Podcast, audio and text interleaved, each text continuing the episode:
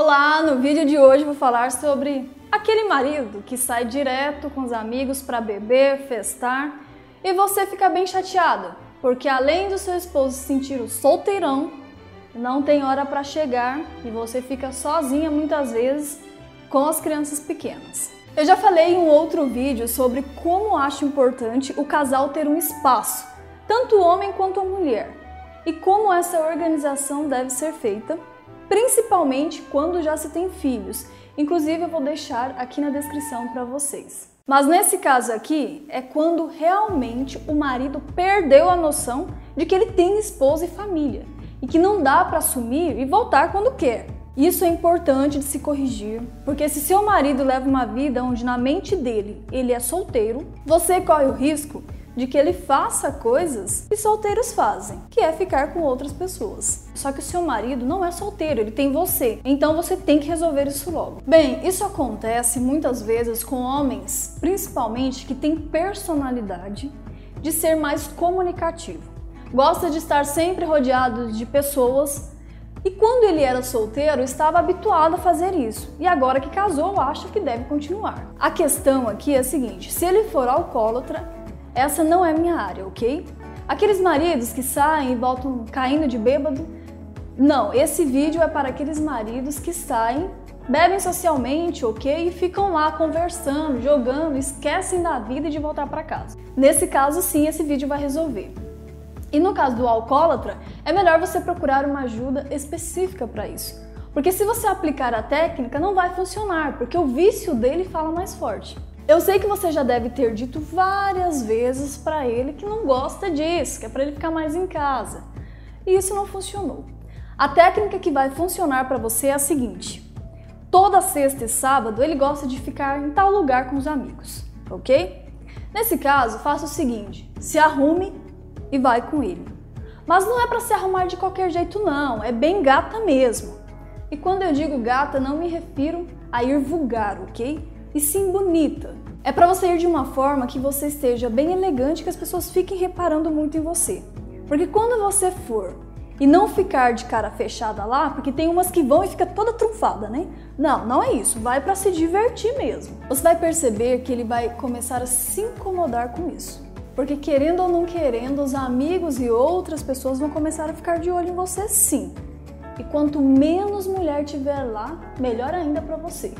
E se tiver outras mulheres lá, você está ali, ó, vigilante. Então já é uma ótima oportunidade. Se ele falar, ah, lá só tem homens, você vai falar, olha, eu não vejo problema nenhum em ir junto. Meu negócio não é com os outros, é com você. Você que é meu marido, então eu vou sim. Se as outras mulheres dos outros homens não vão, já é um problema delas. Mas aqui em casa, o ritmo é diferente, então eu vou me arrumar e vou. Acredite, se você fizer isso de duas, no máximo sete vezes, que você for com ele, ele não vai mais querer ir e vai procurar fazer coisas com você, porque ele sabe que toda vez que ele for, você vai querer ir junto. Agora, se ele tem carta branca de ir qualquer dia, qualquer hora e voltar na hora que quer, é lógico que ele vai gostar disso. E ainda chega em casa, tá tudo limpinho, feitinho, criança cheirosa, comidinha feita. Quem não quer isso? O ideal é que vocês façam mais atividades de casais, com outros casais uma vez que talvez ele necessite estar com outras pessoas em volta por causa da personalidade dele. Seu esposo precisa entender que se aquele lugar não é lugar para você estar junto com ele, não é lugar para ele estar sozinho também. E se vocês tiverem filhos pequenos, bem, é normal o casal ter o dia deles, um dia que sai só os dois. Então vocês já devem ter alguém que cuide da criança quando vocês têm o dia do casal, que vocês já paguem para esse fim. E se você não tem um dia do casal, estabeleça um dia da semana à noite para isso. Isso é super importante. Agora, se ele quer passar o dia do casal com amigos em volta olhando para a mulher dele, você não pode fazer nada. E peça dinheiro para ele para pagar alguém de sua confiança para cuidar das crianças, porque senão é muito cômodo. Ele fica lá de boa, tranquilão, enquanto você de babá e cozinheira. Ele tem que se importar com os filhos tanto quanto você.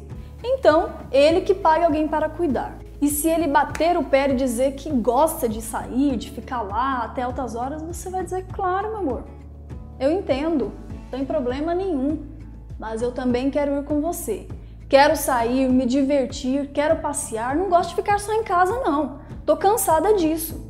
Se você quiser ir duas vezes na semana, eu topo. Eu quero meu descanso. Pague alguém de confiança para ficar com elas. Eu não vou ficar lá junto com você sacudindo criança. Eu quero me descansar, me divertir. Pois aqui sozinha eu não vou ficar.